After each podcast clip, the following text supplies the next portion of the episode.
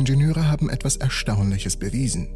Nahezu jedes Material kann verwendet werden, um ein Gerät zu bauen, das kontinuierlich Energie aus feuchter Luft erntet. Hm, darüber sollten wir mal sprechen. Hast du jemals darüber nachgedacht, dass die Luft um uns herum eine ungenutzte Energiequelle sein könnte? Was wäre, wenn ich dir sage, dass wir diese Energie tatsächlich anzapfen können? Stell dir vor, wir könnten eine Energiequelle nutzen, die ständig um uns herum vorhanden ist. Nun, die Luft. Kein Öl, kein Gas und keine gefährliche Kernenergie, sondern schlicht und einfach Luft. Ein Team von Ingenieuren hat gerade genau das bewiesen. Fast jedes Material kann verwendet werden, um ein Gerät zu bauen, das kontinuierlich Energie aus feuchter Luft erntet. Diese bahnbrechende Entwicklung befindet sich gerade in der Anfangsphase, aber sie zeigt uns eine völlig neue Art, Energie zu ernten und sie funktioniert bereits. Die Forscher unter der Leitung des Ingenieurs Xiaoming Lu von der Universität of Massachusetts haben ein Gerät entwickelt, das die von mikroskopisch kleinen Wassertröpfchen in der feuchten Luft erzeugte Elektrizität aufnimmt. Sie nennen ihre Entdeckung den generischen Airgen-Effekt. Aber wie genau funktioniert das Ganze?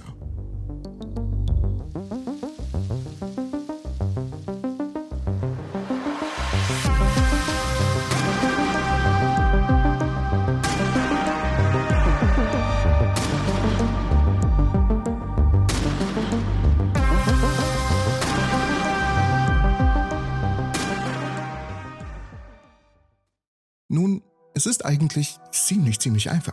Wassertröpfchen in der Luft enthalten Ladungen, ähnlich wie die einer Wolke, die Blitze erzeugen kann. Nun dachten sich Lou und sein Team, das könnten wir doch nachmachen und haben auch eine Art Mini-Wolke erschaffen, die dann kontinuierlich und vorhersehbar Strom erzeugt, sodass sie ihn ernten können. Wie genau das funktioniert, dazu kommen wir gleich. Und vorweg, wir müssen wissen, dass diese Entwicklung zwar funktioniert, aber sie ist noch nicht praxisreif. Doch sie überwindet einige Beschränkungen anderer Energieerntermaschinen.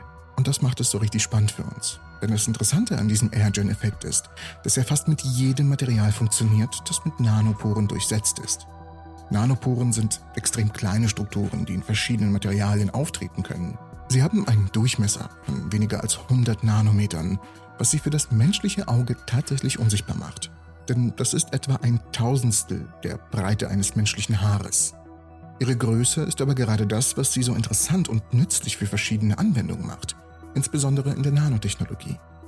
Und viele Materialien können Nanoporen erhalten oder darauf angepasst werden, wenn man sie mit der richtigen Technik zu Nanoporen macht. Zum Beispiel können bestimmte Arten von Kunststoff, Metallen und sogar biologischen Materialien wie Zellulose oder Seidenproteine Nanoporen aufweisen. Und in ihrem Experiment verwendeten die Forscher genau diese biologischen Materialien wie Zellulose, Seidenprotein oder Graphenoxid. Die winzigen Wassermoleküle in der Luft können in diese Nanoporen eindringen und sich von der Oberseite zur Unterseite des Materials bewegen. Dabei stoßen sie gegen die Seiten der Pore und erzeugen auf diese Weise Elektrizität. Es ist also simple Reibung? Nun, in der Tat kann der Prozess, den die Forscher im Experiment verwenden, als eine Form der Reibung ansehen. Aber es ist ein bisschen komplexer als die gewöhnliche Reibung, die wir im Alltag erleben.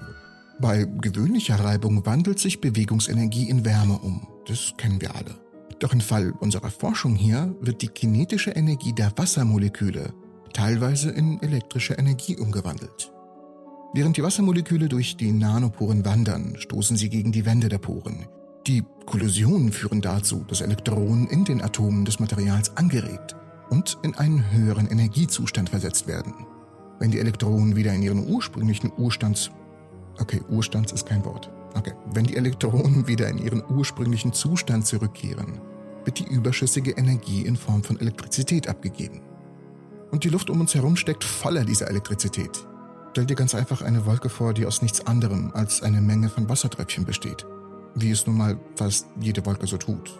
Jedes dieser Tröpfchen ist elektrisch geladen. Unter den richtigen Bedingungen kann diese Wolke einen Blitz erzeugen. Das Problem ist, dass wir nicht wissen, wie wir die Elektrizität aus Blitzen zuverlässig einfangen können. Und somit können wir dann tatsächlich die Elektrizität nicht nutzen, weil wir einfach nicht wissen, wann es passiert. Es sei denn, wir machen das, was die Forscher hier geschafft haben, und zwar ihre eigene kleine Wolke zu erschaffen, die für sie vorhersehbar und natürlich kontinuierlich Strom erzeugt. Und hier müssen wir eins klarstellen. In diesem Kontext wird der Begriff künstliche Wolke metaphorisch verwendet, um den Prozess zu beschreiben, wie Wassermoleküle aus der feuchten Luft in die Nanoporen des Materials eindringen und dadurch elektrische Ladung erzeugen. Es gibt nicht wirklich eine physische Wolke, die im Labor erzeugt wird. Die Forscher nutzen lediglich die natürliche Feuchtigkeit in der Luft.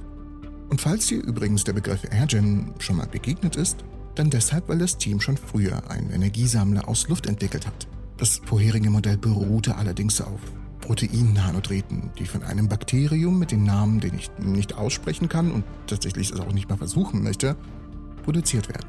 Hier könnt ihr den Namen sehen. Schreibt es mir bitte in die Kommentare, wie man das vielleicht richtig ausspricht. Nun, wie es sich herausstellt, ist dieses Bakterium nicht notwendig.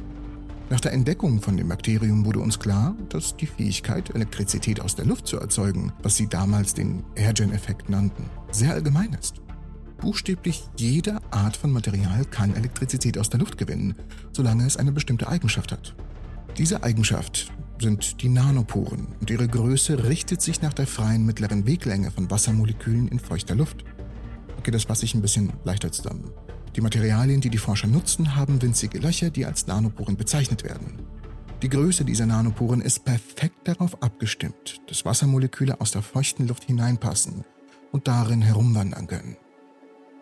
Und da mehr Wassermoleküle in den oberen Teil der Folie eindringen kann, kommt es zu einem Ladungsungleichgewicht zwischen den beiden Seiten. Dies führt zu einem ähnlichen Effekt wie bei Wolken, die Blitze erzeugen.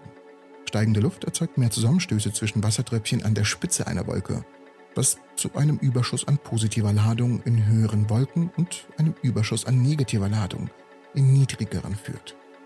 In diesem Fall könnte die Ladung für den Betrieb kleiner Geräte genutzt oder in einer Art Batterie gespeichert werden.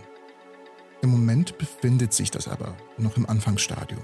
Die von dem Team getestete Zellulosefolie hat eine spontane Spannungsabgabe von ca. 260 mV in der Umgebung, während ein ganz normales Handy eine Spannungsabgabe von etwa 5 Volt benötigt. Da die Folien jedoch sehr dünn sind, könnten sie gestapelt werden, um die AirGen-Geräte zu skalieren und sie praktisch anwendbar zu machen. Und die Tatsache, dass sie aus verschiedenen Materialien hergestellt werden können, bedeutet, dass die Geräte an die Umgebung, an die sie eingesetzt werden sollen, angepasst werden können. Die Idee ist einfach, aber sie wurde noch nie zuvor entdeckt und sie eröffnet alle möglichen Möglichkeiten. Man könnte sich Erntemaschinen vorstellen, die aus einem Material für den Regenwald und einem anderen für trockene Regionen bestehen. Der nächste Schritt besteht darin, die Geräte in verschiedenen Umgebungen zu testen und an ihrer Vergrößerung zu arbeiten. Aber der generische Airgen-Effekt ist real die Möglichkeiten, die er bietet, sind tatsächlich sehr hoffnungsvoll. Das ist sehr aufregend, sagt der Hauptforscher. Wir öffnen eine breite Tür für die Gewinnung von sauberem Strom aus dünner Luft. Und da muss ich komplett zustimmen, dass diese Idee einfach nur wahnsinnig gut ist. Und ich hoffe auf weitere Ergebnisse und weitere Forschungsarbeiten dazu. Die Forschungsarbeit zu dieser Arbeit ist natürlich in Advanced Materials veröffentlicht worden und ihr findet die Veröffentlichung bei mir unten in der Videobeschreibung. Ich hoffe, ihr konntet ein bisschen was lernen in diesem Video. Falls das stimmt, falls ihr ein wenig was lernen konntet, würde es mich sehr freuen, wenn ihr einen Daumen nach oben geben würdet, denn dann wird das Video an sehr viele Leute weiterempfohlen und genau das brauchen wir hier. Ich hoffe euch alle in der nächsten Episode. Nein, halt, ihr geht noch nicht. Ihr müsst euch unbedingt das Video hier anschauen, denn es geht um eine unglaubliche Entdeckung in der Pflanzenwelt und wie Pflanzen bei Zimmertemperaturen in den fünften Zustand der Materie wechseln können. Und das passiert kontinuierlich. Schaut euch unbedingt das Video an.